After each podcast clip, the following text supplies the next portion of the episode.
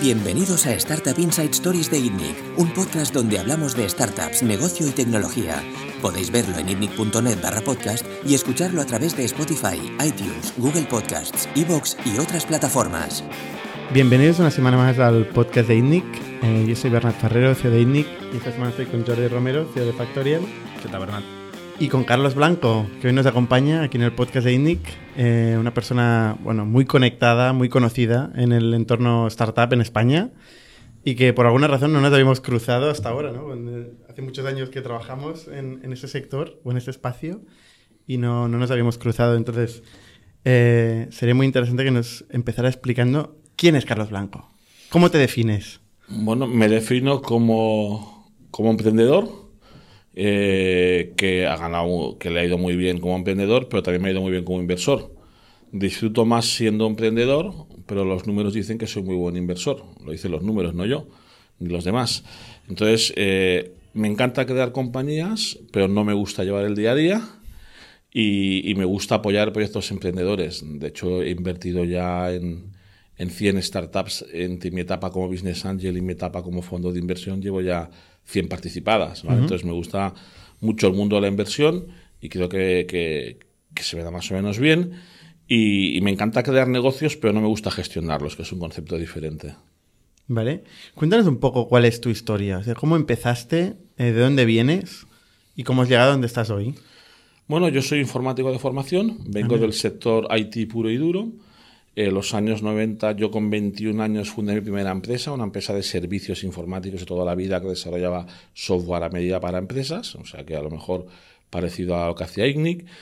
Eh, empecé en los años 90 en, el mundo de los ERPs, entornos IBM 400, grandes compañías, monté una consultora a la que tenía 40-50 personas, que hacíamos implantación de los antiguos ERPs en entornos host, y trabajando para clientes, sobre todo trabajando para proyectos para clientes como, como Novartis, Mulinex, Bertelsmann, que fueron mis tres principales clientes esos 10 años, y otros muchos, Bimbo, Yamaha, eh, lo que se Plaza Llanés, la tira de, proyectos, y que eh, conoce Internet en el año 94 de la mano de Tony Mascaro, que tiene una agencia interactiva que se llama Mascaro Consulting, veo la primera vez que conoce también que tenía mi primer email cuando en la revista PC World regalaban email en el año 93-94, que tiene conexión a internet desde el 95 y que funda su primera startup en el 96, con lo cual mi primera startup.com la fundó en el año 96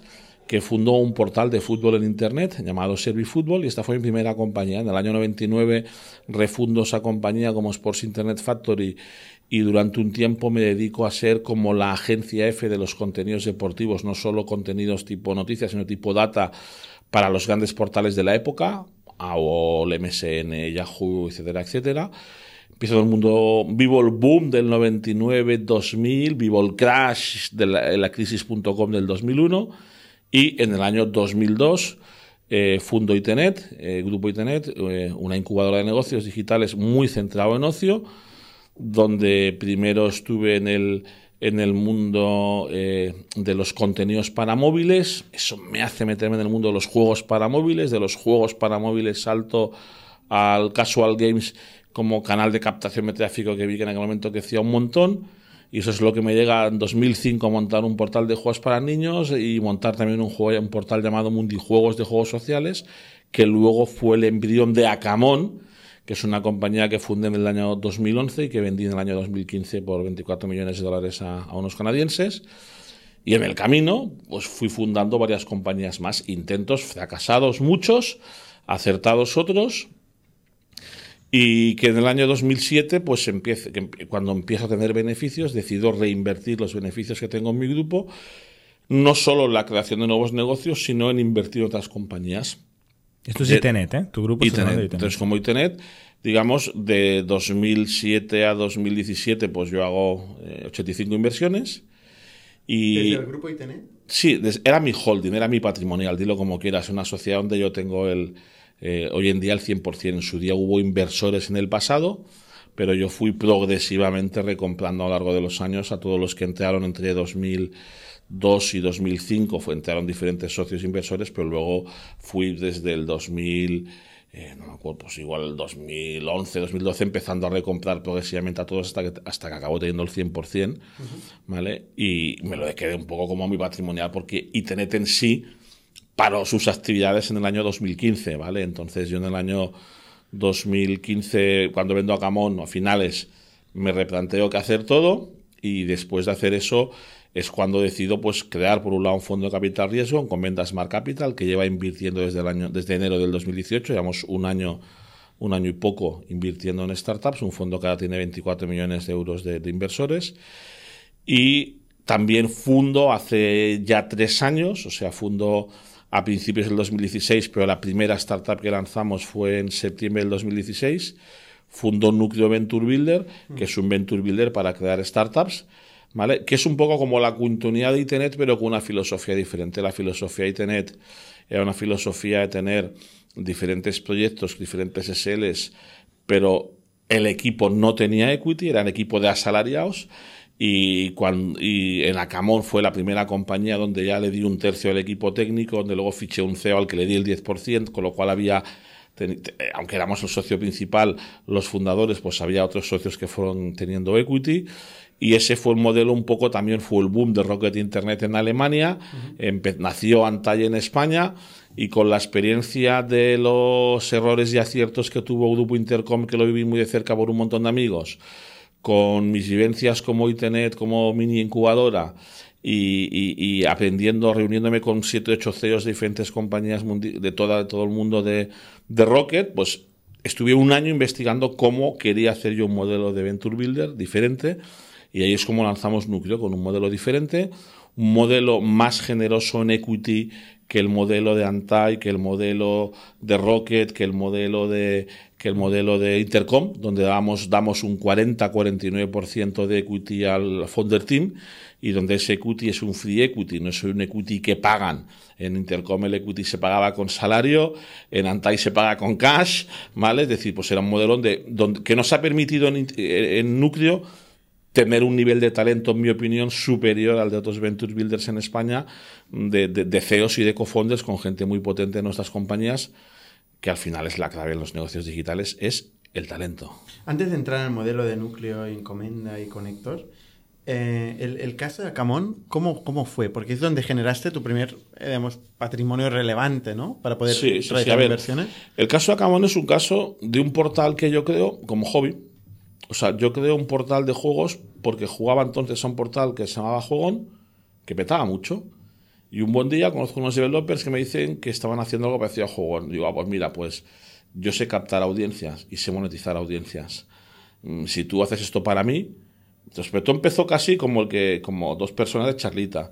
Y, y, eso es lo que nos hizo crear Mundi Juegos. Yo entonces ya tenía portales de casual games, de casual games con uno o dos millones de usuarios únicos al mes, con lo cual fue fácil enviar tráfico de casual games a, social games, a multiplayer games, que es como se le llamaba antes, ¿vale? Y, empezaba haciendo un portal con los juegos que a mí me gustaban. Empezamos como con Escoba, como hobby generabas juegos. Como yo no los generaba, yo, digamos, convencía a unos developers para que hicieran esos juegos, que se arriesgaron a hacer esos juegos a revenue share conmigo habiéndome conocido una conferencia y se arriesgaron, se la jugaron a hacer producto, porque ellos eran muy buenos developers, pero que trabajaban siempre para grandes publishers que les pagaban por hacer un juego y ellos nunca se hacían millonarios, siempre ganaban dinero bien, tenían un estudio de 6, 7, 8 personas, pero no tenían producto propio. Y yo les propuse, pues bueno, hagamos algo con un modelo diferente, me haces los juegos y yo te pago un revenue share permanente del rendimiento económico que tus juegos den. Como yo en aquel momento no era nadie y tampoco tenía gran audiencia, les di el 50% de revenue share. ¿Esto no fue un problema luego para la venta? Y en el... Pero ese fue el inicio de Mundijuegos. Sacamón ya fue diferente. De hecho, eh, claro que es un problema. Entonces, eh, luego, tiempo después, yo acabé invirtiendo en la empresa de estos developers, comprando el 40% de la compañía, en momentos que ellos quisieron más dinero para intentar hacer más líneas de negocio. Entonces, invertí en ellos y luego al final lo que hicimos fue fusionar una empresa en la que yo tenía el 100 con una empresa en la que ya tenía el 40. Y como el negocio en sí era 50-50, los números eran muy claros de que Qt tocaba cada parte, entonces nos fusionamos. Y en vez de hacer una fusión, hicimos un spin-off y creamos una empresa nueva de cero, llamada Camón, que fue la que compró los activos de software del developer y la que compró los activos de brand, usuarios, tráfico, Los dominios. de dominios de, de, de- de Internet, que eran Mundijuegos. Vale. Entonces la creamos de cero, con una compra de activos, pero que el equity era un reflejo parecido al 90% del reflejo de equity que teníamos si combináramos las dos. Vale, o Entonces, sea, lo que hice- pero cuando hicimos eso, ya estábamos facturando igual 400.000 euros al mes con 150.000 euros de vida mensual. O sea, ya era un negocio rentable y lo que hicimos Sacamón fue, porque yo en la misma SL tenía Mundijuegos, tenía 11.000 dominios, tenía 11.000, las... 11 literalmente, Sí, 11.000 tengo, tengo 11 te- me quedan 10.000 Te quedan y 10.000 pico, dominios. sí. Yo invertí entre 2003 y 2007 invertí en comprar 11.000 dominios y, y, digamos y tenía todo la misma sociedad. Entonces ahí es cuando empecé a ordenar activos de forma separa- diferente y acabé separando una sociedad para los dominios, una holding, una para mis inversiones como Business Angel y, entonces, y a Camón la sacamos y creamos una sociedad nueva. Con los dominios has hecho pasta importante. Con los dominios, el año que menos dinero he ganado, he tenido una TIR del 28% y el año que más un 42%. O sea, me muevo entre el 30 y el 35% de rentabilidad anual de la inversión que realicé en su día. Hasta hoy, ¿eh? O sea, Hasta llegando hoy. hasta 2019. Bueno, es una- es una he inversión permanente. Es una inversión permanente. O sea, no, 11.000 euros concretamente. No, 11.000 No, euros no. por 10. Sí, no más. No, porque también puedes comprar 100. dominios caros, ¿no? Yo, yo invertí, yo invertí como un millón de euros en comprar dominios y digamos, yo invertí medio millón de euros en comprar dominios, invertí un medio millón más o menos acumuladamente en renovar estos dominios y, y al final yo le saco dos o trescientos mil euros, 400 cada año de dominios que voy vendiendo. Pero mi precio medio de compra fue 60 euros, mi precio medio de ventas 2.500 euros. Pero claro, No los vendes todos. puedo tardar 10, no, ni los vendo todos o puedo tardar 10 años en venderlos todos. Sigues, o sea, el volumen no va bajando. No, no, el ¿El nivel volumen de facturación no va bajando porque el punto .com sigue siendo el rey y yo invertí en comprar dominios.com. Tengo igual mil dominios.com de cuatro o cinco letras con combinaciones que te pueden decir cosas que pueden ser divertidas para montar un nombre de una startup. Ostras. El, el más caro que has vendido. Más caro que he vendido.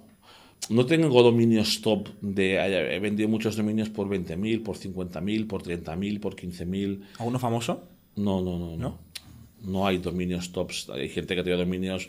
Un amigo mío tenía juegos.com, lo ha vendido por 10 millones, o viajes.com, que lo ha vendido por 3 millones. No he tenido ningún. Sí, dominios anecdóticos divertidos, yo que sé, tenía sobres.com, por ponerte un ejemplo, una que es un poco chorra, ¿vale? Y sigo teniendo dominios que a lo mejor no sirven para nada, o sí, nunca lo sabrás. Pues No tendrás factorial.com, ¿no? Que lo estamos buscando. No, no, no, no lo sé. no, no, no lo tienes. Ya lo- yo sé que lo sé. Pone mi nombre en todos, con lo cual lo verías. Pone el nombre de Internet, con lo cual lo verías. O sea, eres Don Miner, ¿te gusta la especulación ahí con dominios? Bueno, fue una oportunidad de inversión que yo vi antes que los demás. Fui de los primeros en España en invertir en dominios, ¿vale? Y como no tenía mucho dinero, yo, te estaba, yo invertí de 2003 a 2007, empecé a ganar dinero a partir del 2006-2007, pues yo lo que hacía era invertir unos pocos miles de euros en comprar muchos. Los que tuvieron más pasta, a lo mejor se la jugaban en comprar un dominio por 100.000 o 200.000, que a lo mejor luego acaban vendiendo por 2 millones. Yo no, yo me la jugaba en comprar dominios de clase media, vamos a decir, por poco dinero. Y monté un montón de herramientas que monitorizaban dominios por si caducaban, que monitorizaban, que buscaban combinaciones de palabras con, tú dices, pues, palabras importantes, coche, piso, tal, no sé qué, trabajo, tal, eh, prefijos, todo, zona, canal, eh, web, net, antes, después, y hacían combinaciones y lo que veían lo registraban o, o- o monitorizaban por si luego al propietario se le olvidaba de renovar. Mm, no relacionado, pero también un tipo de inversión especulativa, la cripto. ¿Has invertido en cripto? Cero. Cero. ¿Por qué? Porque tiene un nivel de volatilidad exagerado. Yo creo que la el cripto hubiera tenido sentido si yo lo hubiera descubierto al principio, cuando la gente empezó en cripto, a lo mejor hubiera tenido sentido. Y yo en dominios lo abandoné en cuanto empezaron a entrar los especuladores. Yo en dominios estuve cuando los dominios se le compraba al payés. ¿Eh? hablando en catalán, o sea, al, al, al, tío que tenía el terrenito y que no sabe que ese terrenito, algún día, se, ese terrenito que ahora está en el Prat, no sabe que algún día se recalificará para hacer un parque industrial. Y pues esto, entonces, ¿qué pasa? No es, lo mismo comprar un payés, que perdona. Esto no es, es, de hecho, cuando entraron los especuladores. El especulador es el tío que se juega a un precio mucho más alto en comprar ese dominio, buscando especular más. El es especulador con pasta, digamos. No, porque el riesgo es mucho más alto. Es diferente. O sea, es como si tú o sea, de hecho, además, yo muchos de los dominios empecé comprándolos, los empecé comprando por si algún día montaba un proyecto de eso. O sea, yo cada vez que se me ocurría, hostia, ¿y si monto un e-commerce de 11.000 proyectos son muchos proyectos. 11.000, ok, pero yo de flores tenía 100 dominios, de juegos tenía 200 dominios, de sexo tenía 300 dominios, de, o sea, de muchísimas cosas, eh, hacía barridos y entonces cuando me planteaba montar algo ahí, pues a lo mejor compraba 50 o 100 dominios de ese segmento. Uh Volviendo al caso de Acamo, entonces se junta, se fusiona eh, las dos empresas, ¿no? Como Buscamos contabas. un CEO porque, digamos, nos damos cuenta que en cierto modo los emprendedores éramos no suficientemente ambiciosos, éramos bastante conformistas, que ya nos va bien, 150, dos socios por un lado, tres socios por otro, 75 millones de beneficio al mes, coño, y veíamos bien ambas partes, entonces quisimos buscar un tío más ambicioso con nosotros que pusiera la compañía a otro nivel, y este es Vicente Martí, ¿no? Ese es, ahí es cuando fichamos a Vicente Martí, le damos un 10%, buscamos una ronda de inversores que entran Axon y Bonsai, que se quedan más o menos un 20% de la compañía, diluye a Vicente del 10 al 8 y diluye pues, a los fundadores del, del 90 pues, a lo que sea, al, al 70 y algo, ¿vale? ¿Tú qué porcentaje eras? Yo en la venta tenía un tercio de la compañía. Un tercio, un 33. Sí, ¿vale? Vicente Martí y los fondos debían tener sobre el 30 y los co-founders que estaban conmigo, tanto el que estaba conmigo en Internet, que era Jaume Ferrer, en paz descanse, el que, era el, el que fundó Ginap, que falleció hace un año, como, como mis socios valencianos developers, pues tenían otro, otro 30, 30 y poco también de la compañía, más o menos como yo. Aprox, redondeando. Si contamos también el Phantom Share del equity, del equipo, un tercio inversores más equipo, un, y un tercio los developers originales y un tercio yo. Vale. Entonces, ¿consigues encontrar esos? ¿Quién, ¿Quién, gestiona la venta? ¿El CEO o fuiste tú? No, la venta contratamos un, un, una empresa de money, que es la que nos ayuda, y al final, evidentemente, el CEO es muy importante en la venta porque tenía que quedarse. Entonces, el CEO, el CEO en cualquier venta de una startup es un tío clave porque es el que quiere fidelizar el comprador y que le tiene que prometer a él nuevos programas con variables, stocks o equities adicionales o cosas diferentes y tiene que pactar con él, salarios diferentes también. De hecho, el CEO no, Vicente Martí, que es un tío muy, muy listo y que es el mejor vendedor que he visto en mi vida, tan buen vendedor como no bueno en otras cosas, ¿vale? Al mismo nivel, eh, pues eh, es un tío buenísimo vendiendo. Tan bueno vendiendo que a los seis meses era el presidente de la compañía que les había comprado. Ostras, o sea, el tío, a los seis meses ya era el presidente del canadiense. ¿Vale? Y de mm, haber vendi de vender y el inversor decir tus acciones lock-up dos años tú no puedes vender, a los seis meses ya autorizarles a vender. No sé, cosas que es buenísimo vendiendo, es un crack. ¿Crees que bueno, vendisteis barato? ¿Perdona? ¿Vendisteis barato? Mm, vendimos a como se cotizaban las compañías de social games en ese momento, porque la oferta final que recibimos, la mejor oferta, que tuvimos varias, fue 5,62 veces EBITDA más caja que es exactamente como Activision había comprado King tres o cuatro meses antes, o seis meses antes, no me acuerdo ahora, pocos meses antes. O sea, al final, apetando, apetando, apetando, la mejor oferta, además, llegué a averiguar eso porque uno de los socios de King, que hizo mucha pasta, evidentemente, la vendió por 2.550 millones, era amigo mío, y rascando un día de la oferta final, oye, yo me mosqueó que la oferta que recibimos en su día fue, no me acuerdo el número exacto, 23.848.500, y yo Hostia. ¿Cómo han llegado aquí? O sea, ¿cómo han llegado aquí? ¿Vale? Calculas, cogí los datos del multiplicador de EBITDA, de nuestro EBITDA run rate, averigué cómo habían calculado la operación de King, también basado en EBITDA de un rey a caja. Claro, la caja de King era 1000 y la caja de la Camode era 1. Pero haciendo estos números llegué al número exacto, que era 5,62 EBITDA más caja. Buena venta, teniendo en cuenta que Mundijuegos a partir de ahí empezó a bajar, bajar, bajar, bajar, bajar y ha seguido bajando y la compañía dividió por cuatro, habitual, ¿eh? ha dividido por cuatro su EBITDA y ha bajado su facturación a su facturación ha dividido casi por dos y el EBITDA lo ha dividido por cuatro, pues evidentemente los tres fundadores acertamos en el momento de la venta. El CEO no quería vender, uno de los inversores no quería vender y los fundadores... ¿Cómo se resuelve esto? Los fundadores teníamos eh, claro que había un déficit tecnológico porque nosotros éramos líderes en juegos web. Ahí todavía el web tenía y el PC un peso importante. veíamos lo que venía móvil y en la tablet, donde nunca fuimos capaces de hacer juegos buenos. Nosotros queríamos vender porque decíamos, la única opción que tenemos de monetizar el esfuerzo de estos 10 años es vender ya porque es que el móvil se lo va a comer, efectivamente. O sea, por eso es lo. O sea, yo creo que vender bien, vendimos súper bien, porque es que lo hubiéramos cagado si hubiéramos seguido en la compañía.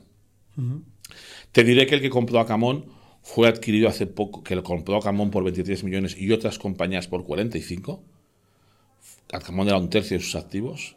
Fue adquirido hace pocos meses por 5 millones de euros. Con lo cual, evidentemente, a los que lo hicieron fallaron estrepitosamente y los que acertamos fuimos, evidentemente, el de 40, porque además Acamón sigue viviendo, ya un factura 8 millones y medio y tiene 800.000 de EBITDA. Evidentemente no da la EBITDA que daba antes, pero sigue viviendo, ¿vale? Y, y, los otros quebraron, o sea, con lo cual, la mejor compra o la menos mala que ellos, pero claro, tampoco no les ha salido rentable. ¿Cómo convences al CEO si no quiere vender? El CEO sí que creía en el concepto de seguir engordando la vaca y hacer. Entonces, los, los compradores lo que le vendieron fue la historia de vamos a hacer una compañía que va a seguir haciendo adquisiciones, tú vas a tener un papel importante a ti y como a ti te vamos a dar papel de la de arriba, tú tendrás un papel cotizado. Entonces, en cierto modo, al CEO también el CEO estaba por la labor de seguir fusionando compañías. Y había una diferencia de criterio de que alguno de los inversores quería crecer en M&A y Acamón hiciera operaciones en M&A y aquí la clave fue convencer a Javier Cebrián, que, era, que fue inversor de Acamón, de Bonsai, y que de estar totalmente alineado siempre con el CEO y con Axo, que era otro inversor, pues Cebrián se pasó a alinearse con los founders a quienes se nos había apartado a todos de la gestión. Luego todos los errores de Multijuegos para mí es que desde que el equipo de los developers valencianos, que eran fundadores, que eran muy buenos haciendo juegos, se les apartaron, nunca se hicieron buenos juegos. O sea, la compañía la vendimos y el 85% del revenue venía de los juegos que habían hecho los valencianos, que llevan tres años fuera o dos años fuera de, del hacer juegos. En cambio, la compañía seguía viviendo los juegos que esos que se hicieron equipos 10 veces superiores en número de personas y 20 en coste, no fueron capaces de hacer juegos más que daban el 15-20% de revenue de la compañía y la compañía conseguía el revenue de juegos del pasado. Típico fallo de tú pensar que ese talento fundador, que aparentemente por currículum no es tan bueno, que aparentemente, y es cierto, no son buenos empresarios, pero son buenos developers, buenos en producto, buenos en jugabilidad, dan, eh, socios como Dani García, que era muy bueno en, gamificación, pero en cambio, claro, para Vicente Martí ese tío no era nadie, porque ese tío, quien es, es un diseñador malo que no sabe gestionar personas. Ok. Entiendo que empezasteis muy alineados con Vicente Martí con el CEO, pero luego fuisteis desalineando, ¿no? Nos fuimos desalineando conforme él fue fallando los fichajes de las personas. Si tú me vendes que has fichado a Messi, que este es el Messi de los videojuegos, hmm. y le das dos millones de presupuesto para hacer un juego nuevo, y a las, dos, a las cuatro semanas de lanzar el juego lo descatalogas del Play Store, después de haber gastado dos millones, entonces, y le das la confianza al CEO como propietario, y dos o tres veces seguidas te comete fallos de fichar equipos carísimos y los productos luego se tiran a la basura, pues es como si en el mundo del fútbol al secretario técnico hace tres fichajes caros y los tres seguidos fracasa. Pues llega un momento que la directiva pierde la confianza en el tío que ficha. Esto me a preguntarte una, cosa importante, ¿eh? es, ¿qué consideras que es más importante, la estrategia de una compañía, eh, la idea o la ejecución? Es una pregunta típica, ¿eh? Sin, comentarios. Sin Fuera del micrófono ya lo hemos hablado yo, la, yo la ejecución. La ejecución. Claro.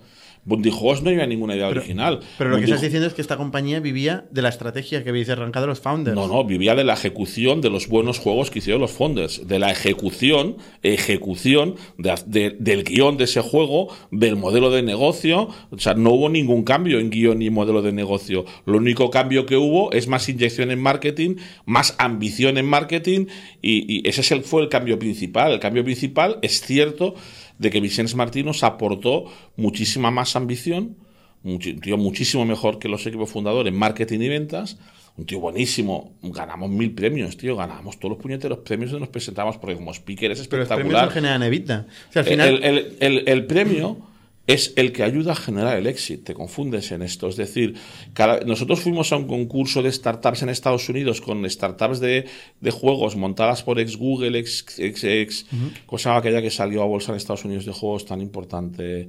Zinga. Zinga.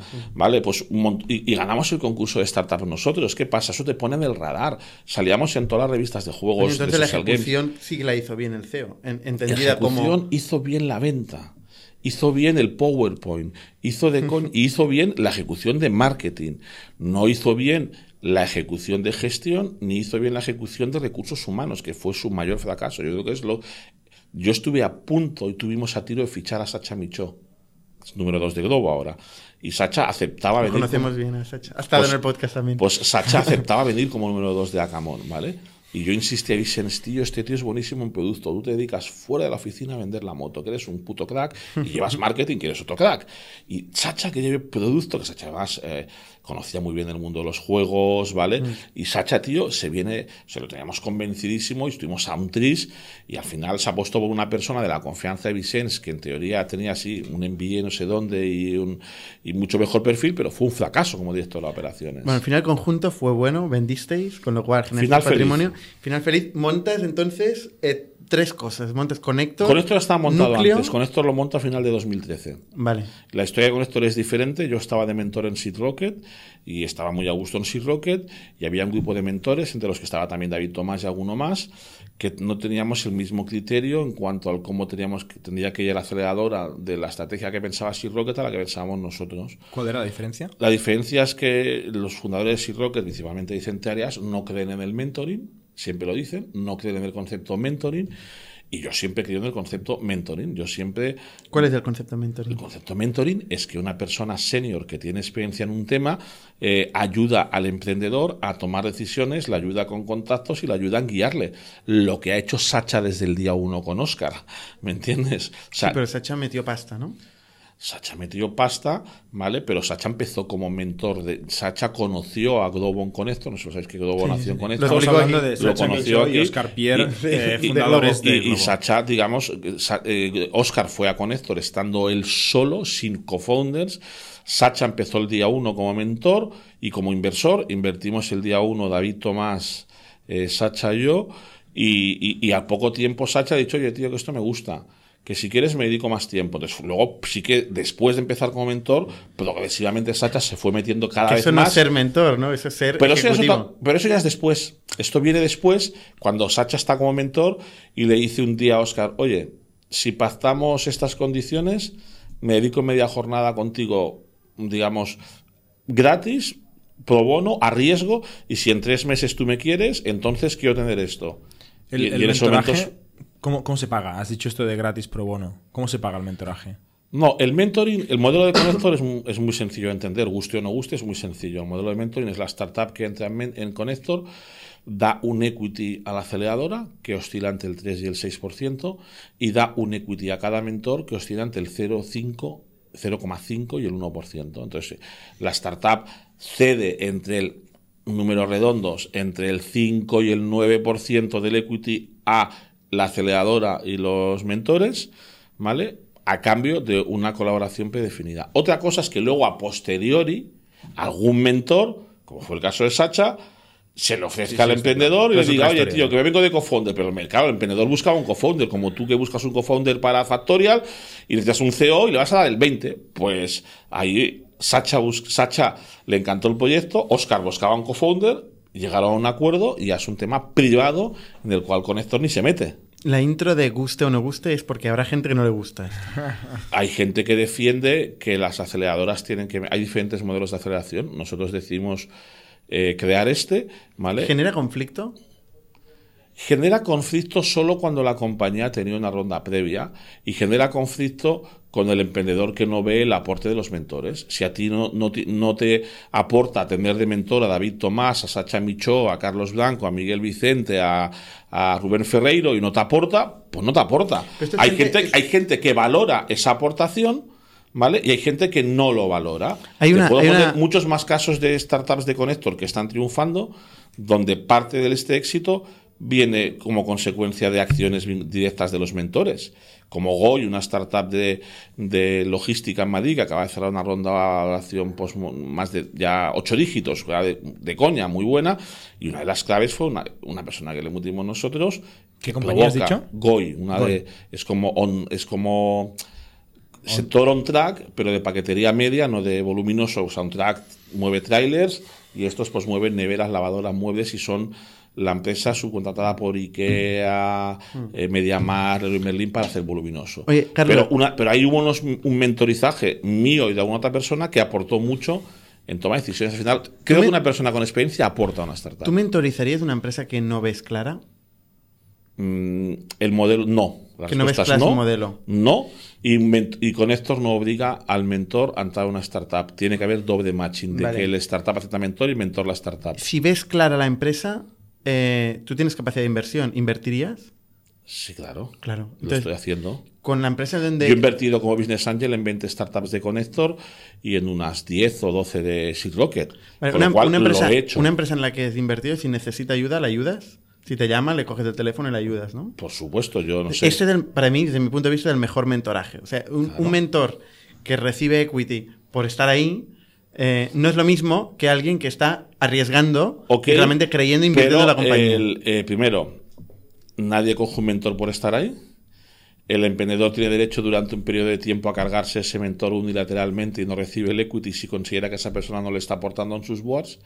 Y cada uno coge ese mentor por diferentes razones. Hay gente que ha cogido mentores porque eran expertos en ser un buen CPO o porque le ha ayudado a hacer la estrategia de marketing, no la Pero los que has nombrado como mentores, los- todos los que has nombrado, Miguel Vicente. Pero no invierte- esa gente tiene capacidad de inversión. ¿eh? Ok, pero no todos invierten. O sea, los Exacto. ¿Por qué no? ¿Por qué no invierten y, y sí mentorizan? Pues porque, digamos, porque no tienes capacidad de invertir en todas las que. Yo no tengo, no tienes capacidad de invertir en todas las que Y ves. si tienes capacidad de mentorizar, que es mucho más complicado, es tu tiempo. ¿Vale? Pero el compromiso de mentorizaje que Connector pide a una persona por, durante el programa de aceleración que dura 5 o 6 meses son 4 horas al mes. Y ese mentor se compromete a venir a un board dos horas al mes y se compromete a tener una sesión individual con el emprendedor dos horas al mes. ¿Cuál es la realidad? que por seducción el emprendedor hábil que se va bien con los mentores, primero saca mucho más y segundo, cuando acaba el programa de aceleración, como un tercio de los mentores han seguido colaborando absolutamente gratis a posteriori, a lo mejor no metiendo dinero, pero sí haciendo aquello que ese mentor es especialista, que uno puede ser producto, otro puede ser marketing y otro puede ser business plan. Muchos, muchos emprendedores, no te los puedes imaginar el, el porcentaje, no saben cómo hacer un business plan o cómo plantear eh, hacer un deck. Pues tenemos un perfil de mentores que mucha gente pide, que son tíos que no meten dinero. Te puedo hablar de Jordi Rosés, de Aniol Brosa, de tíos que son, digamos, buenos haciendo business plans, buenos haciendo estrategia de fundraising. Cuidado que- Y ya lo veo ya. Y, y- y digamos, en cambio, no tienen pasta para invertir. Por, por definición, un emprendedor es un novato. No sabe hacer business plans, ni sabe vender, ni sabe construir producto, pero lo tiene que aprender, es parte del trabajo, ¿no? Y, un poco lo que quiere es de un emprendedor que no vaya a la escuela y que tenga un, un profe que le diga, oye, tienes que hacer eso, sino que salga a la calle con el cuchillo en la boca y, vaya un poco a morder, ¿no? Al final hay una estadística en Europa. Las startups que pasan por aceleradoras como Connector o incubadoras como Ignico Núcleo tienen 2,6 veces matemáticamente opciones de supervivencia. O sea, la mortandad en startups de aceleradoras e incubadoras es 2,6 veces inferior en las que están fuera de aceleradoras e incubadoras. Eso es una estadística. No es una opinión. Siempre son complicadas. Bueno, pero es una estadística, no es una opinión. Una pregunta del, del modelo que nos Tú mismo explicando. decías que has cerrado la mitad de las startups que has fundado en Ignic. Es el 50%. Porque hemos fundado, ¿cómo hemos participado? la quiebra en, unas- en startups es 90%. Entonces, si tú estás haciendo un 50%, significa que tú eres más que las que pasan por Ignic o que Ignic invierte o que Ignic crea, tienen más posibilidad de supervivencia que esas startups hubieran quedado fuera de un ecosistema. Es estadística. Con Héctor lleva en 11 años un 30 y algo por ciento de quiebras. Es de las aceleradoras de España con porcentaje más bajo de quiebras. Oye, Carlos, hablando de conector, eh, encomenda, núcleo y tu propia actividad de Business Angel. Ya no invierto como Business Angel. ¿eh? Yo paré como Business Angel cuando hice encomenda. Ok, tiene sentido. Pero la pregunta por ahí, o sea, estás en distintas fases del proceso de la vida de una startup, ¿no? ¿El hecho de tener varios sombreros no te genera conflicto de interés? Sí, claro. ¿Cómo lo gestionas? Primero, con reglas de juego claras, definidas eh, eh, antes de fundar las compañías con los que son mis socios en cada compañía. Ponnos un ejemplo de conflicto de interés que podría pasar en, todo este proceso. Pues un conflicto de interés es que Encomenda quiera invertir en una compañía igual que Hostfy, ¿vale? Y que yo funda Hostfy. ¿Tiene lógica? No. ¿Vale? Pues digamos, es un ejemplo de un conflicto de interés. Y Encomenda no puede invertir en competencia de Housefy, por ejemplo. Podría, pero yo puedo votar en contra de no invertir. Sé qué putada para encomenda, ¿no? Mm, sí y no, porque a cambio encomenda tiene el derecho preferente de ser el primer inversor en todas las startups de núcleo si encomenda quisiera, sin votar yo. Pero los socios son distintos. O sea, aparte de ti, obviamente. Esa es la clave. La clave para evitar el conflicto de interés es que tú tengas socios distintos donde ahí sí que no coincide nadie. Que son la ¿vale? con quien comas cada y, día. Y, que son los que ellos deciden. O sea, si algún día Encomenda invirtiera en una startup de núcleo, es porque mi equipo de co-founders de Encomenda han pactado con mis co-founders de la startup invertir y se han puesto de acuerdo, porque yo no participo en esas negociaciones. ¿Tú no votas? No, claro, reglamento. Esto es CNMV puro y duro. O sea, eh, siempre que un inversor esté previamente una compañía, eh, la CNMV lo deja claro. Yo tengo inversores de la rigurosidad del fondico de ICF y estoy regulado por la CNMV. Eso habla de encomenda. la documentación de conflicto de intereses de encomenda es un tercio de la documentación presentada para tener el fondo. Está todo hiperregulado. Lo vota, primero, lo vota un comité de inversiones excluyéndome a mí, que sí estoy en comité de inversiones. Y en segundo lugar, luego pasa a un comité de supervisión formado por los seis principales inversores del fondo que vuelven a rebotar vuelven a votar otra vez que tiene que volverse a aprobar donde no participa el comité de inversión, pero sí participa el Fondico, ICF y nuestros cuatro principales inversores, que son dos families office, un corporate y una persona eh, y, un, emprendedor de éxito, bueno, dos emprendedores de éxito, que son los que votan. Y de esa votación sale el que si encomenda entra o no entra. Las tres operaciones que hemos llevado con conflicto de interés, que ha habido tres en encomenda que se han votado, eh, las tres se han el comité de supervisión lo ha votado por, a favor por 6 a 0. ¿Vale? Es decir... O sea que tú sí, sí que ha pasado esto. Que... ¿Tres veces? ¿Housefy, por ejemplo? No, porque Hostfy se creó antes que Encomenda existiera. Si no, yo creo que a Uriol le gustaba mucho Hostfy, hubiera invertido. Pero Hostfy, Uriol Juncosa, que es mi socio principal en el fondo, pero Hostfy ya tenía una valoración superior al perfil donde invierte por folleto CNMV Encomenda, ¿vale? Encomenda como fondo invierte en etapas iniciales. Una compañía ya vale 7 millones, 10 millones, 12 millones, Encomenda ya no invierte. Encomenda invierte cuando una compañía arranca, empieza y tiene una valoración típica de arranque y comienzo. Y Encomenda o invierte desde el principio o ya no invierte. No va a una tercera ronda si no ha ido a las anteriores. Sí podemos ir a una tercera ronda a 7 o a 10 si anteriormente hemos ido a uno y medio a tres. ¿No es generar mucha complejidad esto, estar en todas las etapas? ¿No, es mejor especializarse en una y no tener problemas de conflicto de intereses de historia? Al final, esta conversación la tendrás a menudo, entiendo. Sí, sí, sí, pero al final te he dicho antes que soy emprendedor y soy inversor, ¿vale? Entonces, yo como más disfruto es siendo emprendedor y siendo inversor se me da bien. Te he dicho antes también, ¿vale? Entonces, lo que tienes que hacer es transparente. Yo creo que si tú eres transparente, honrado, no hay ningún caso de nadie que te pueda acusar, cosa que en otros casos esto hay fondos y aceleradoras españoles donde hay emprendedores con proyectos X y es público que al día siguiente se lo han copiado. Ha pasado en incubadoras, en fondos, en aceleradoras. Nadie va a poder decir cosas de esas. A mí se viene una startup a encomenda que se parece a una que tengo en núcleo que estoy haciendo, lo primero que le digo, disclaimer, ¿qué? toma, le hago parar su presentación, le enseño la documentación con fecha de un email, de un doc, de un tal, de que yo estoy analizando hacer eso, y le digo, ah, decides tú si quieres que sigamos hablando no, pero yo me estoy planteando crear una startup de autoescuelas. La tengo en mi pipeline. Tú decides si quieres seguir hablando o no. No es el mismo modelo que el tuyo. Tú eres un marketplace de autoescuelas y yo me quiero cargar las autoescuelas. Quiero ser el Hostfy o el eDreams de las autoescuelas, el que mate a la autoescuela. Pero entonces no invertirás nunca en una empresa que gestiona autoescuelas y te las quieres cargar, ¿no? O sea, una de las dos promesas gana y la otra pierde, ¿no? Son incompatibles en este caso. Por eso, Ejemplo, ¿eh? por eso, yo ya estratégica- ya no a estratégicamente no querían Driving Up, que por cierto han hecho concurso de acreedores esta semana, han cerrado, han decidido cerrar la compañía esta semana, ¿vale? Y que nos la presentaron. Digo, ese modelo no va a funcionar, convencido. Yo si hago un modelo de autoescuelas como inversor o como emprendedor, quiero el en ese caso tengo claro que es el disruptivo. Oye, Eh, ¿a los founders no les preocupa? Porque te van a mandar decks y claro, tú por, por el otro lado tienes información, se hacen conectors, se hacen núcleo, arrancando compañías, ¿no? Yo no miro decks. O sea, los mira mi equipo de encomenda. Yo no miro ningún deck. A mí me llega, el, eh, yo estoy en una fase donde ya mi equipo de analistas, que hay tres personas, han visto la compañía, les gusta y la presentan. En esa fase, en, si hay algún tipo de solapación, por ejemplo, otro día analizamos uno que era de Demium, que hacía reformas. Y le digo, oye, él, un tercio de su facturación de él, donde soy cofundador, es reformas. Antes de nada, que lo sepas. ¿Seguimos hablando? Sí, sí, no me preocupa. Ok. O sea, si tú eres transparente, Creo que compañías. si tú eres transparente y honrado, no tienes problemas. Lo que pasa es que tú tienes que dejar las reglas de juego antes claras a tus socios de un sitio y de otro. Yo en Núcleo estábamos planteando hacer una startup de temas de cuidado de mayores. Estuvimos a punto de invertir una de esto en encomenda.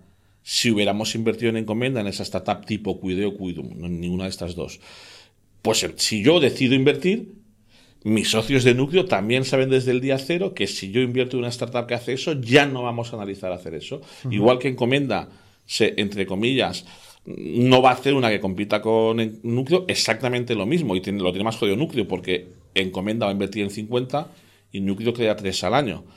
Pero lo mismo, si yo invierto en Refruiting, que acabo de invertir, una startup de temas de frutas, no sé si los conocéis, si no, sí, están en todos lados y además son clientes vuestros. son ¿o muy no? insistentes. Tenéis No que como comprar- proveedor. Tenéis que comprarles a ellos, tío. Son muy buenos. Tienen Hicimos un partnership calidad. con ellos. Los clientes de Factorial podían pedir fruta a la oficina a través de refruiting. Vale, vale. O sea que Pues acabamos de invertir en ellos. Pues yo no voy a hacer una startup de vender frutas en B2B, evidentemente. Fruta en B2B queda excluido. muy nicho. Una ¿eh? más. Tienes Oye, que ser serio. La, la gente entiende, o sea, eh, menudo percal, ¿no? O sea, aceleradora, Tienes que poner builder. equipos diferentes, equipos diferentes. Pero tú tienes una imagen muy fuerte. Carlos Sí. Blanco es una marca. Sí, Lleva muchos años. la he construido yo. La has construido. ha Lo sabes mejor que nadie, ¿no? No se ha construido sola. Correcto. Esa marca, eh, ¿qué representa? ¿Cuál es la marca de Carlos Blanco hoy en día? La gente que entiende con Carlos Blanco cuando oye o lee en un periódico. Un emprendedor y un inversor. Yo creo que hay gente que piensa que solo soy emprendedor, me ocurre, y gente que piensa que solo soy inversor, también me ocurre. ¿Vale? Entonces, evidentemente, un emprendedor o un inversor o un emprendedor y un inversor. Entonces, ¿tú qué haces? Cuando alguien entra en detalle a hacer un negocio contigo o una negociación, lo primero que hago siempre es explicar mi posicionamiento y explicar las diferencias de lo que es conector, núcleo o encomenda. Son tres cosas completamente diferentes. Yo- bueno, No, te el follow-up. Y al final, si hay una relación de algo, es entre Conector y, y Encomenda. Porque Conector al final es la masía, la cantera de posibles startups invertibles por Encomenda. Con lo cual, para Encomenda es bueno eh, ayudar a Guaira, como les ayudamos a veces en cosas, llevarse, que yo sea socio de Conector, porque me entero por los mentores de las buenas antes, ¿eh? y digamos, y, y es bueno eh, llevarse bien con todo el mundo, con, como nos llamamos, con Lanzadera, con todos. Yo tengo la misma pregunta, pero al revés. O sea, estamos en un momento donde hay mucho fondo, mucho dinero, mucho capital. O sea, se habla de comoditización un poco del VC. O sea, es, es muy accesible. ¿Cuál es el diferencial? ¿Qué es lo que aporta Encomenda, eh, por ejemplo, a, a un- a una empresa, una buena empresa, que puede elegir entre varios inversores? ¿Qué le aporta? ¿Cuál es el elemento diferencial? Estamos de acuerdo que las startups buenas hay codos para entrar, ¿vale? Que los fondos tenemos que hacer codos y pelearnos por entrar y a veces dejamos fuera gente, a veces nos dejan fuera, ¿vale? Y que tú compites y tienes que venderte. Y el dinero es igual de verde más. en todas el- partes. entonces, que, que evidentemente lo que aporta Encomenda, básicamente el propio nombre de del fondo lo dice, nos llamamos Encomenda Smart Capital. Entonces, somos un super Encomenda es tu pueblo. Encomenda es el pueblo de nació mi decir, padre. el nombre lo dice todo. Y digo, hostia, pues estoy perdidísimo. no el nombre es el Ok, pueblo donde nació mi padre, que es una aldea rural de, de 50 personas de Orense. Y digamos, cuando Les- mi padre falle- SEO, ¿eh? cuando mi padre falleció hace años, pues decidí digamos que una de las siguientes cosas que hiciera la llamaría con el nombre de su pueblo, ¿vale? Entonces, pues fundé el fondo. Un día cuando me dijo Beatriz de Sealla que Sealla es una playa que tenía cerca de su casa en su pueblo, no sé qué pues me inspiró, Beatriz de Sealla, con de dónde vino Sealla, me inspiró en montar encomendas. Y luego también, también es un caso parecido. Bueno, exactamente, exactamente igual. También me inspiró un fondo portugués en el que estoy hablando, que era una montaña que el tío había subido, ¿vale? Y estamos diciendo, ¿dónde sale? No, esto es una montaña, un, no sé qué, un 3000, no, un 8000, un 3000. Te he cortado, estabas contando la diferenciación. Pero, Bernat, tienes que fundar Durro, Durro Inversiones, ¿eh? Por Probablemente. pues... Eh, Smart Capital, o sea, aportamos algo más que dinero. Eso significa aportar apoyo en nuestros conocimientos. Mi socio Oriol Juncosa para mí es uno de los tíos mejores en growth, en B2B y en SaaS en España. Eh, ha ayudado a startups a levantar 80 millones de euros en rondas A eh, en la tira. Mm, Carto debe, mm. yo qué sé, o sea, un montón de compañías. Eh, entonces, en ese aspecto, startups B2B, Oriol es un tío potente. En startups B2C, es un tema que siempre se me ha dado muy bien a mí, por eso de hecho no es casualidad que yo escogiera Oriol. Yo soy experto en SID, soy perfil emprendedor, soy pasional, soy intuitivo. Oriol es analítico, matemático, workaholic, experto en SaaS, en B2B y en growth. Somos personas antagónicas profesionalmente con mismos valores personales.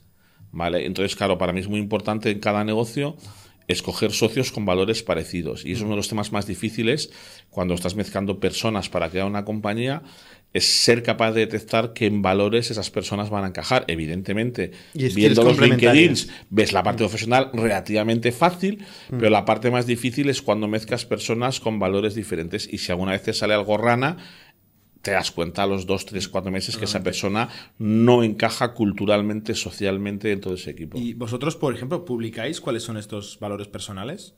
Tenéis, o sea, ¿cómo, lo transmitís? La gente Como emprendedor, la gente que nos está viendo ahora mismo. Pues te das cuenta que el 90% de mis socios, eh, fundadores de Encomenda, Núcleo, tal, es gente que. gente sibarita, gente que le gusta el deporte, que no tiene vicios, ¿vale? Es decir yo creo que, eh, salvo a Camón, nunca me he encontrado socios con vicios, ¿me entiendes? O sea... ¿No te gustan los vicios? No, nunca he probado una droga en mi vida, tío, aunque suene raro, ¿me entiendes? Soy sé que soy un bicho raro. Mi primera, primera y última borrachera fue con licor de mandarina con 45 años en casa de un amigo. Primera y última. Eh, nunca he fumado, nunca he probado ni siquiera un porro. Entonces, claro, soy muy raro, ¿me entiendes? O sea... Pero si varita. Si varita me refiero que nos gusta comer bien y beber un buen vino. Pero es un buen vino no es pues no vas a pillar una borrachera. No, no, no, no, no lo juzgo, ¿eh? Pero una de las cosas que pregunto a la gente es qué hobbies tiene. Entonces, yo tengo muchos de mis socios son tíos que han estado vinculados a un deporte, en algún deporte en su pasado. De hecho, tu hijo es, deportista. Mi hijo es futbolista profesional, sí, sí. Profesional. ¿no? Hostia, no sabía esto. Mm. Y yo he estado en el mundo del fútbol profesional. No es casualidad que mi primera startup fuera de fútbol. Yo soy entrenador 16 años Estado cuatro años de secretario técnico en el español, llevando Informático, entrenador de fútbol. Por eso monté, por eso monté Servifútbol. ¿Vale? Entonces, yo he estado 16 años de entrenador, he estado de secretario técnico de fútbol base cuatro años en el español, de director deportivo en el Figueras, secretario técnico en el Cornellá, que es la segunda vez dos años o año y medio. Entonces, claro, el mundo del deporte es un mundo que yo conocía desde dentro. Oye, ¿cuáles son las mejores compañías que, que has entrado desde Encomenda? Bueno, encomienda ya muy poquito tiempo como para decir cuáles son las mejores, ¿vale? Es decir, encomienda llevamos un año. Eh, hoy hemos firmado la inversión 12 más 1, la inversión 13, ¿vale? Llevamos 13 inversiones en 13 meses.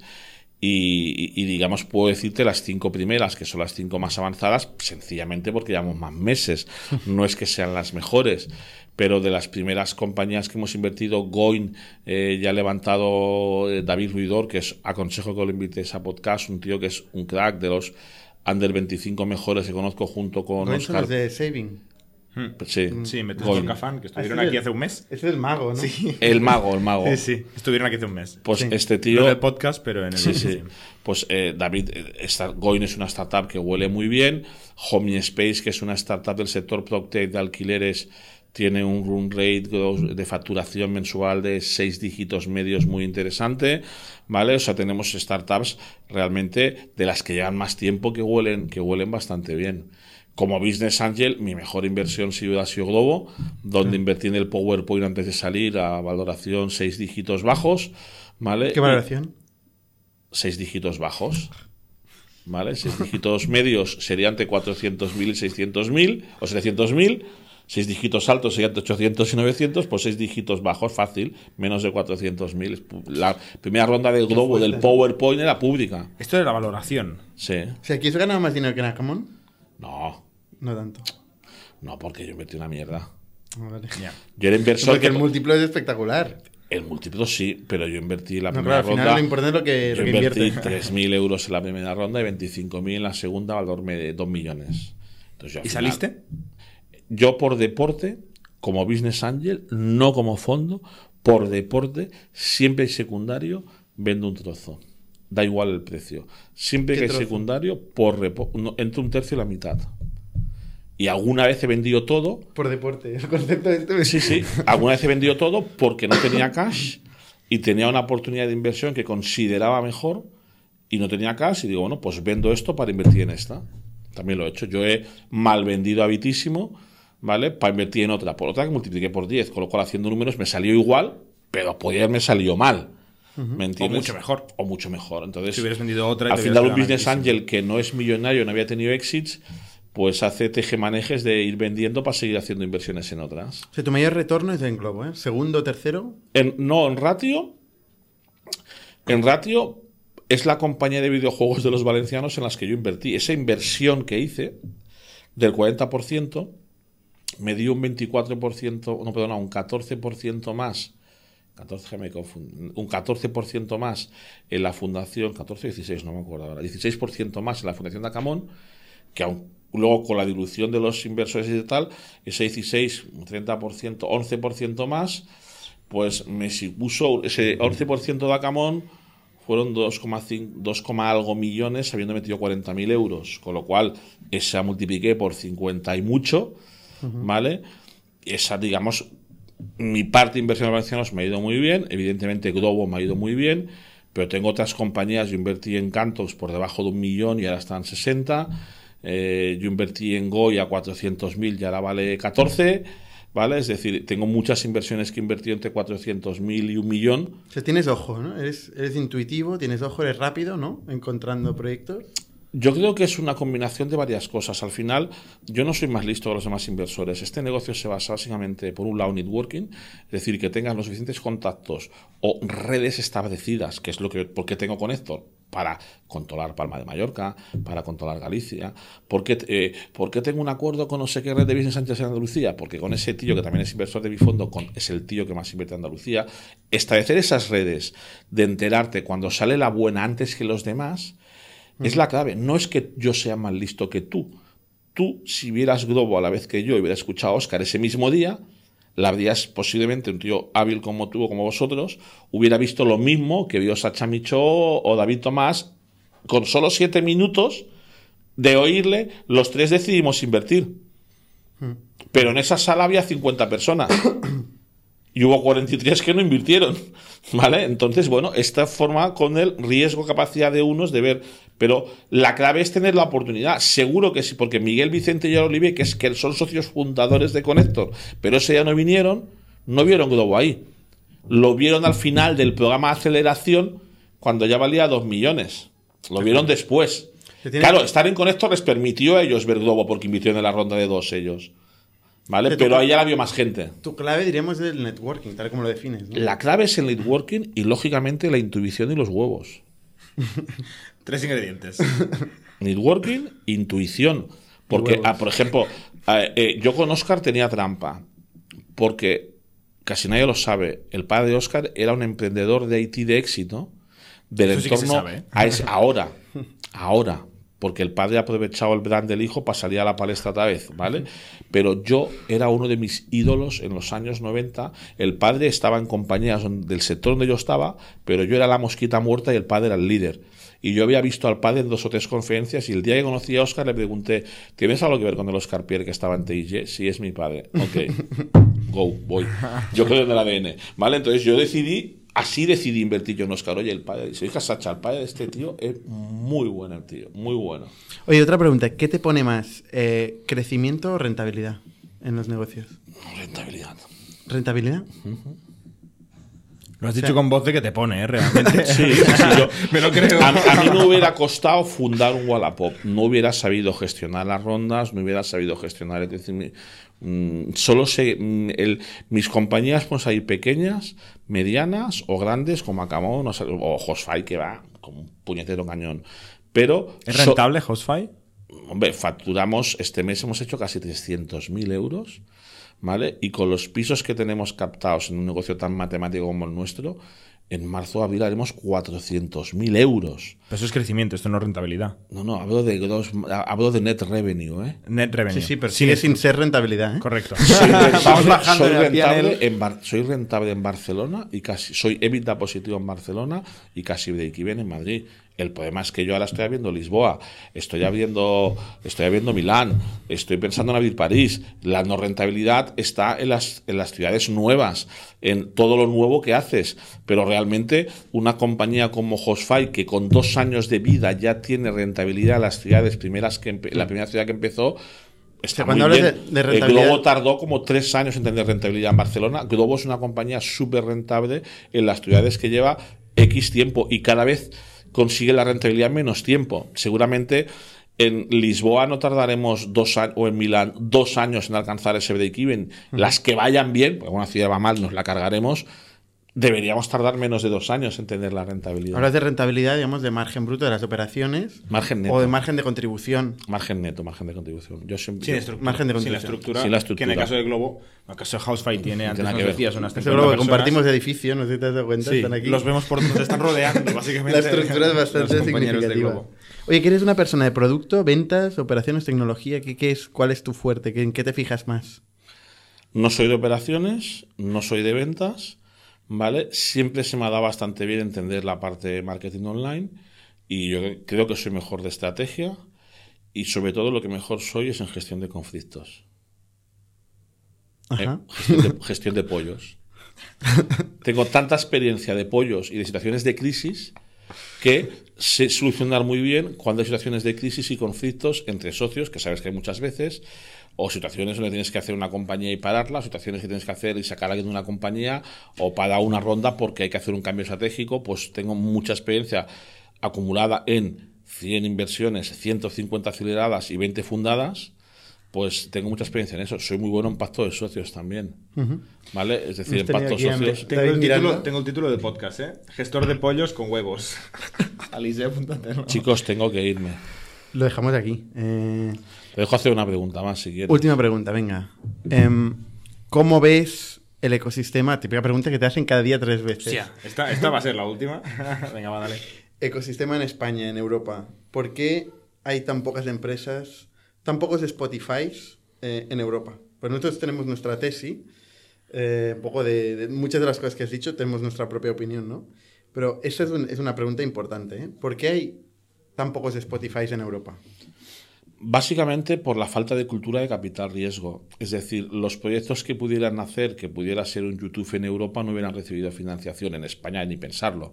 ¿Vale? Entonces, el capital riesgo eh, tiene en España eh, menos de 10 años de vida, en Londres un poco más, menos de 20, pero en Estados Unidos tiene entre 50 y 60, 60 años de vida, en Israel tiene 30. Es el capital, es la financiación el problema. Claro, porque aquí mucha gente se queja con razón de que el capital es capital sin riesgo, es capital conservador. Te piden métricas y métricas. Aquí un fondo va a meterte un millón de euros, un fondo ya growth o va a meterte un millón o dos. Te piden métricas, te tienen tres meses en análisis para comprobar, tú lo estaréis viviendo vosotros, que estás cumpliendo las métricas. Es un capital sin riesgo, es muy conservador. Eh, pero la propia cultura de los LPs, que son los inversores en los fondos, es absolutamente conservadora. Entonces, no hay todavía una suficiente madurez del mercado de inversión, ¿vale? Eh, unido a que eh, venimos de una cultura, por ejemplo, en España, de que la universidad se enseñaba a los chicos a que hicieran oposiciones y fueran funcionarios. Se sigue haciendo hoy en día, promocionando desde la universidad real, lo he hablado con gente haciendo la universidad este año, y donde el profesor incita a intenta sacar una posición y conseguir una plaza de algo. ¿Vale? Eh, ayer en el First Tuesday de Madrid, Ramón Blanco, fundador de Big Water y de y de, Indexa Capital con François Derbe, decía, yo estudié en Harvard, el MBA, me tiré dos años a mis profesores diciendo, si no emprendes, eres un pringao. ¿Vale? Entonces, claro, que te tengas un profe dos años machacando, si no emprendes, eres un pringao, y tengas en otro lado cinco años machacando a uno de tú haz oposiciones, pues todo eso es lo que provoca que entre la cultura de funcionarios que tenemos en Europa y la cultura de capital riesgo Nobel que todavía está aquí, eso perjudica. ¿Cómo veo el ecosistema? Pues España somos unos privilegiados porque somos el único país de Europa que tiene dos ciudades entre las diez mejores ciudades para emprender en Europa o de las diez ciudades que más inversión reciben. ¿vale? Tenemos una ciudad como Barcelona que está entre el 3 y el 5 en todos los rankings vinculados a startups. ¿Vale? Y es algo que ha hecho solito el ecosistema privado, donde precisamente el apoyo público no ha sido tampoco que digas la hostia, lo vemos hoy en día con las leyes de todo, las leyes de todo están hechas para putear a las startups, putear a la innovación y putear eh, los nuevos modelos de negocios, porque todos son trabas permanentes. No quiero nombrar el Airbnb Cabify para que no me digan que son compañías extranjeras, ¿vale? Cuando Cabify, pues mm, no es una compañía extranjera, nació en Madrid, tío. O sea, entonces yo creo que todavía los lobbies tradicionales tienen un peso muy fuerte en España y con apoyo del gobierno, todo, la prueba está en lo que cuesta desregular cada uno de los sectores. A pesar de eso, eso que indica que tenemos muy buena materia prima, es decir, tenemos emprendedores muy buenos en España y en Barcelona, y ojalá haya más Jesús Eres Encinares, más Lucas Carnés, eh, más Hachas Michos, más Oscar Piers, más Miguel Vicentes, más tíos potentes, Albert Bosch, tíos potentes que sean ambiciosos, que quieran crear algo. Y ojalá esos tíos sean la referencia en unos años en lugar de lo que sea la Belén Esteban, que era la referente cuando yo escribí un libro, vendió 50 veces más libros que yo. Oye, Carlos, muchas gracias por tu testimonio y bueno, Seguimos hablando y en contacto. Gracias a vosotros. Y hasta la semana que viene. Suscribíos a nuestro podcast en youtube.com barra Spotify, iTunes, Google Podcasts, Evox y otras plataformas para no perderos ningún episodio. También lo podéis recibir en vuestro correo suscribiéndoos a nuestra newsletter en itnic.net.